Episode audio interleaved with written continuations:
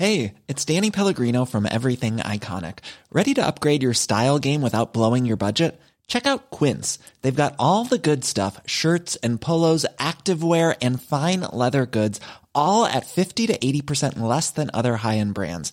And the best part? They're all about safe, ethical, and responsible manufacturing. Get that luxury vibe without the luxury price tag. Hit up quince.com slash upgrade for free shipping and 365 day returns on your next order. That's quince.com slash upgrade. Hi, I'm Daniel, founder of Pretty Litter. Cats and cat owners deserve better than any old fashioned litter. That's why I teamed up with scientists and veterinarians to create Pretty Litter. Its innovative crystal formula has superior odor control and weighs up to 80% less than clay litter. Pretty Litter even monitors health by changing colors to help detect early signs of potential illness. It's the world's smartest kitty litter. Go to prettylitter.com and use code ACAST for 20% off your first order and a free cat toy. Terms and conditions apply. See site for details. Hey, it's Ryan Reynolds, and I'm here with Keith, co star of my upcoming film, If, only in theaters, May 17th. Do you want to tell people the big news? All right, I'll do it. Sign up now and you'll get unlimited for $15 a month in six months of Paramount Plus Essential Plan on us. Mintmobile.com slash switch. Upfront payment of $45 equivalent to $15 per month. Unlimited over 40 gigabytes per month. Face lower speeds. Videos at 480p. Active Mint customers by 531.24 get six months of Paramount Plus Essential Plan. Auto renews after six months. Offer ends May 31st, 2024. Separate Paramount Plus registration required. Terms and conditions apply if rated PG. Buenas noches. Bienvenidos al Criminalista Nocturno thank you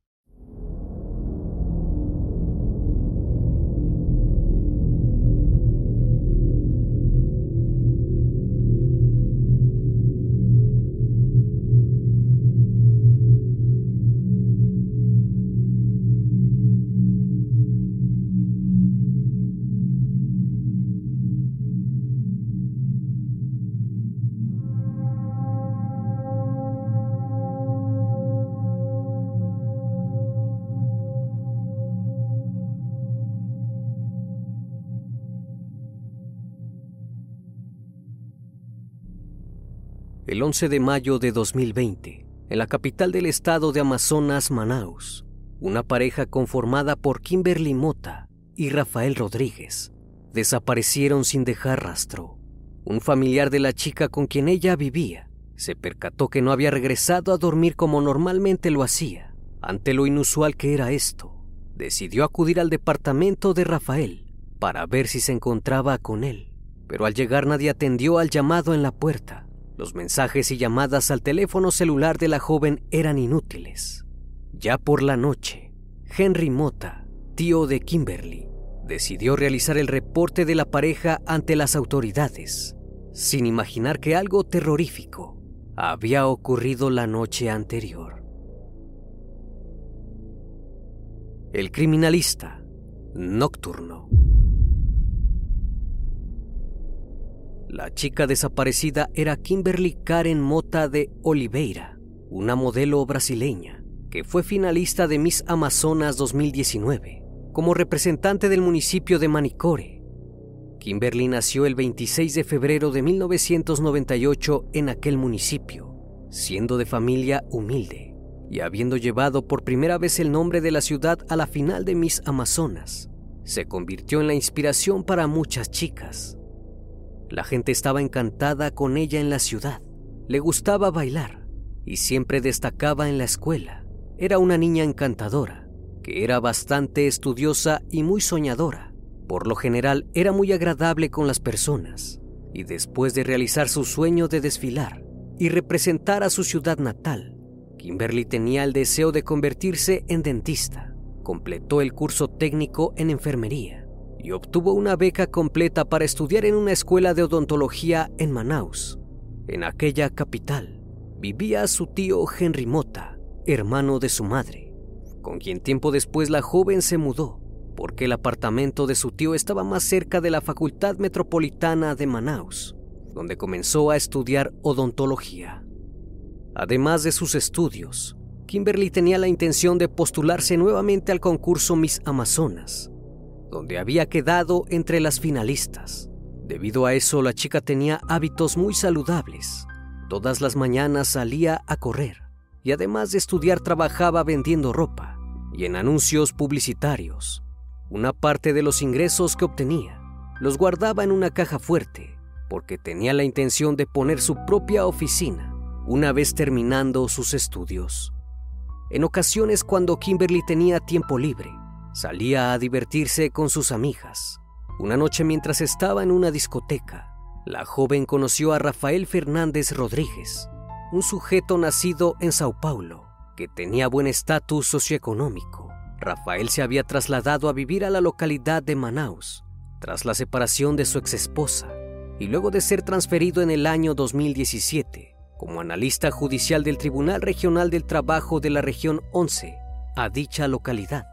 Fue allí donde conoció a Kimberly Oliveira, quien para ese entonces tenía 22 años y él 31. De inmediato iniciaron una relación amistosa.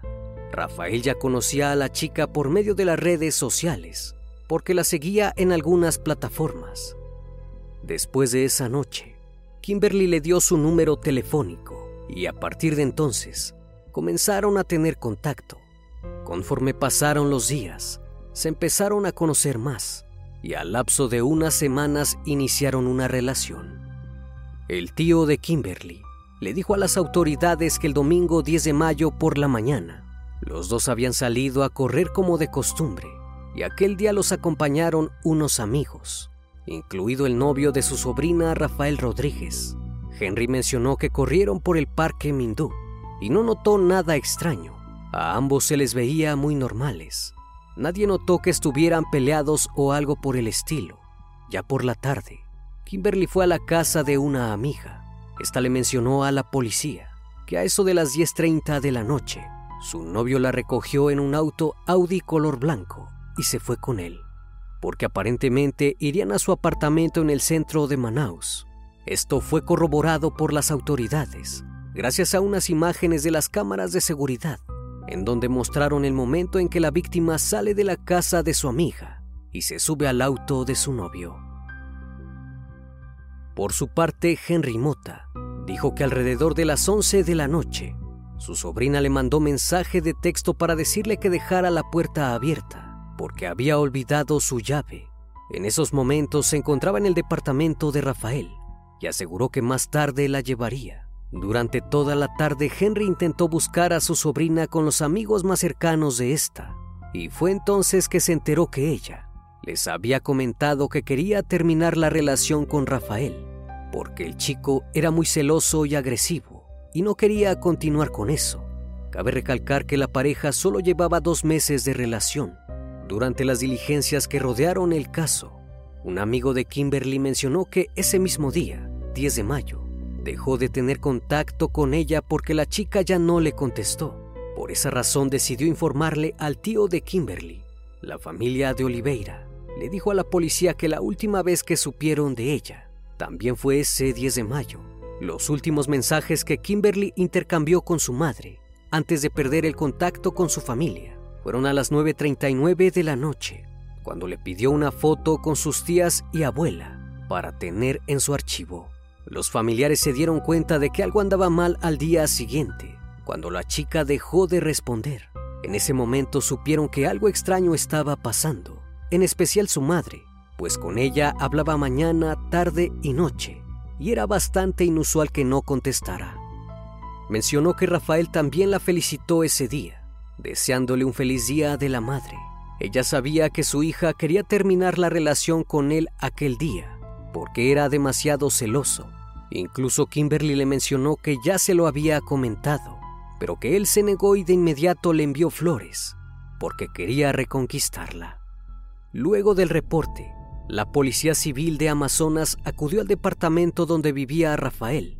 Al no tener respuesta, todos se marcharon. Sin embargo, se solicitó el apoyo de la Policía Militar para poder irrumpir en la propiedad, pues se tenía la sospecha de que algo malo les hubiese ocurrido, puesto que no había señal de ninguno de los dos. El martes 12 de mayo, cerca de las 4 de la madrugada, Lamentablemente, el cuerpo de Kimberly fue hallado al interior del apartamento de Rafael, ubicado en la avenida Joaquín Nabuco, en el distrito centro al sur de Manaus, en la habitación 1202. El cuerpo de la joven fue encontrado en posición de cúbito dorsal, cubierto por unas sábanas. Presentaba múltiples lesiones de arma blanca, dos en el cuello y una en el abdomen.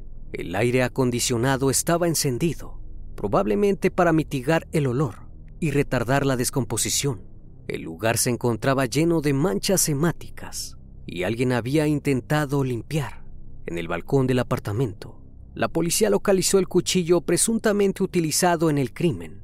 De Rafael no había señal alguna por lo cual los uniformados solicitaron al encargado de las cámaras de seguridad las grabaciones del día anterior.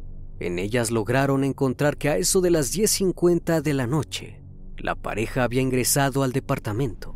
Posteriormente las cámaras captaron únicamente a Rafael salir del edificio, a eso de la 1.30 de la madrugada del día 11 de mayo, para finalmente ser captado a bordo de su vehículo. Una de las líneas de investigación señala que el crimen habría estado motivado por el hecho de que Rafael no habría aceptado el fin de la relación. Ahora el caso de desaparición se centró en el principal sospechoso del asesinato, Rafael Rodríguez. Luego del hallazgo, la familia de Kimberly fue informada del lamentable hecho. Rafael ahora estaba siendo buscado por la policía de Amazonas. Su imagen empezó a circular por los medios de comunicación y se abrió una línea directa al Departamento de Seguridad para que los ciudadanos pudieran colaborar con las autoridades, de modo que la identidad del informante se mantendría como confidencial. Rápidamente los esfuerzos de la policía por detenerlo comenzaron a dar fruto. Según la investigación, el sospechoso ingresó al estado de Roraima el día 11 de mayo. Los investigadores descubrieron que Rafael estaba en ese lugar luego de que se registrara su ingreso al estado en la barrera sanitaria montada en la frontera con Amazonas. La inspección tomaba datos de pasajeros para un registro epidemiológico sobre el coronavirus. Gracias a eso, pudieron situarlo en el lugar. El 13 de mayo, la Policía Civil de Roraima encontró el auto de Rafael volcado en la BR 174 en Caracaray, en el sur del estado por lo cual la Policía Civil solicitó la colaboración de la población en aquel estado para dar difusión a la imagen del sospechoso. Para ese entonces el sujeto llevaba ya varias horas en la carretera intentando huir a otro país. Sin embargo, aún no se tenía ninguna información sobre su paradero. Se sospechaba que el sujeto planeaba huir a España, vía Venezuela. La Policía Civil de Amazonas logró seguirle el rastro. Se supo que Rafael tomó un aventón y luego un taxi hasta Caracaray, donde hizo un retiro luego de que se volcara el automóvil. Posteriormente se dirigió a Boa Vista, donde retiró más dinero y se fue a Pacaraima, un municipio en el norte de Roraima y que hace frontera con Venezuela. El delegado general de Roraima informó que Rafael pasó por el ejército brasileño e intentó ingresar a Venezuela, pero fue detenido por la Fuerza Nacional del país vecino antes de que pudiera ingresar. Con estos datos, sabían que el hombre no podría estar muy lejos, así que comenzaron a pedir ayuda a los pobladores de Pacaraima. Gracias a la difusión de la noticia, una persona anónima informó a la policía que Rafael se escondía en una choza improvisada en el bosque y pagó a venezolanos para que lo cuidaran. Cuando los agentes recibieron la información, fueron a revisar y encontraron a seis venezolanos que atacaron a machetazos a los policías civiles. Tuvieron que solicitar ayuda puesto que no dejaban que se acercaran a Rafael. En cuestión de minutos, la policía militar llegó al lugar y luego de un enfrentamiento, el sospechoso fue detenido la tarde del 15 de mayo al interior de la choza donde se escondía, junto a él. También fueron detenidos dos venezolanos de 24 y 17 años por el delito de favoritismo personal. Los investigadores dijeron a los medios locales que no creen que el asesinato haya sido premeditado. En cambio, todo apuntaba a que fue un crimen pasional.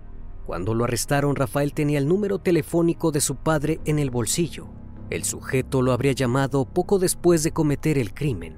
Y al recibir la noticia, el padre del agresor se quitó la vida al día siguiente porque no pudo soportar lo que había hecho su hijo.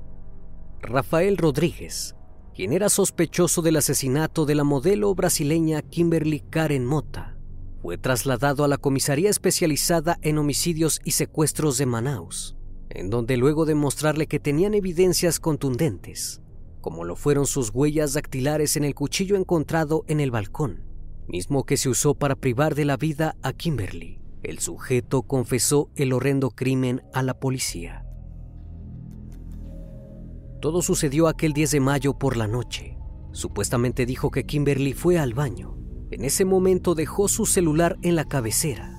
Como Rafael se sabía la contraseña de su dispositivo, lo desbloqueó y comenzó a hurgar. Fue entonces que descubrió algunos mensajes que lo molestaron muchísimo, así que fue a la cocina y tomó un cuchillo y lo escondió en su espalda por debajo del pantalón. Regresó a la habitación y se acostó en la cama nuevamente.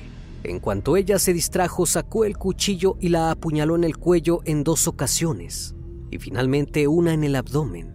La primera puñalada fue letal, tanto así que la chica no opuso resistencia. Una vez perpetrado el crimen, y cuando se dio cuenta de lo que había hecho, se puso muy nervioso y no sabía qué hacer. Así que se le ocurrió la idea de sacar el cuerpo del departamento y esconderlo. Como Kimberly estaba manchada de sangre, la arrastró hasta el baño para limpiarla y vestirla, pero no era tan fácil como lo pensaba pues el cuerpo pesaba demasiado y ante la situación decidió abandonar el cuerpo y escapar. Luego de su confesión, Rafael Rodríguez fue enviado al Centro de Detención Provisional de Hombres en Manaus.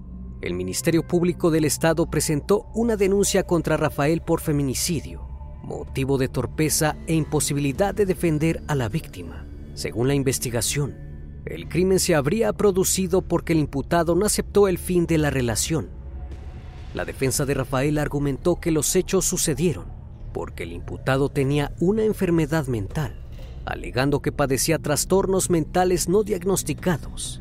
Debido a eso, el juez indicó que debía ser sometido a exámenes psiquiátricos para determinar el estado de salud mental del acusado.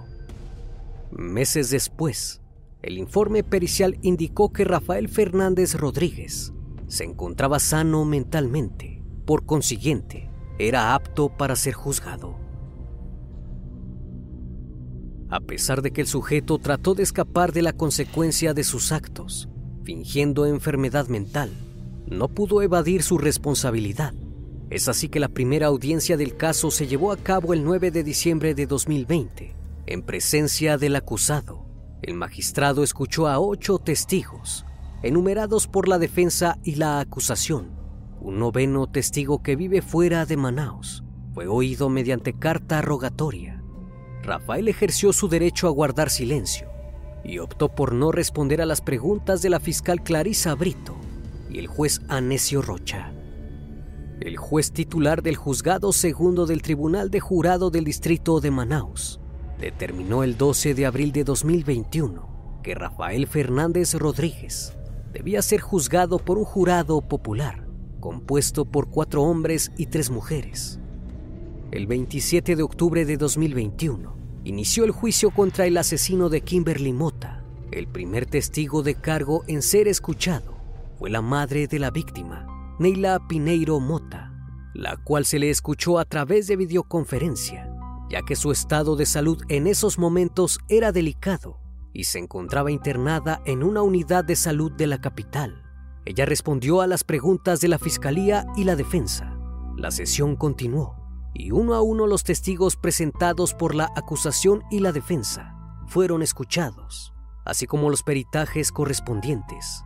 En la sentencia, el juez Anecio Pineiro dejó constancia de que tras el análisis de las evidencias, consideró que efectivamente existen indicios suficientes para reconocer la posibilidad de que el imputado haya cometido el delito citando que la materialidad fue confirmada, incluso a través de los peritajes forenses. Un tribunal de la ciudad de Manaus en el estado brasileño de Amazonas, condenó el jueves 28 de octubre a 14 años de prisión a Rafael Fernández Rodríguez por haber cometido el delito. La madre de la víctima, quien se encontraba devastada, Neila Mota, quien habló en el juicio a través de un enlace de video, pudo mantenerse con vida el tiempo suficiente para escuchar el veredicto sobre el asesino de su hija y lamentablemente falleció de cáncer solo unas horas después de haberse dictado la sentencia. La joven brasileña, quien fue asesinada por su pareja debido a sus celos, nunca pudo continuar con sus tan anhelados sueños, ya que jamás imaginó que aquella persona que conocería en una discoteca terminaría con su vida. Lo que inició por atracción terminó en un fatal desenlace que quedará plasmado en los archivos criminales de la historia.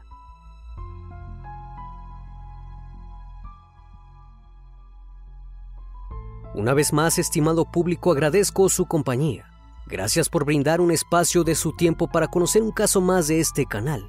Si aún no estás suscrito, te hago la cordial invitación a que lo hagas y formes parte de esta gran comunidad. Esto es El Criminalista Nocturno. Hasta la próxima emisión. Buenas noches.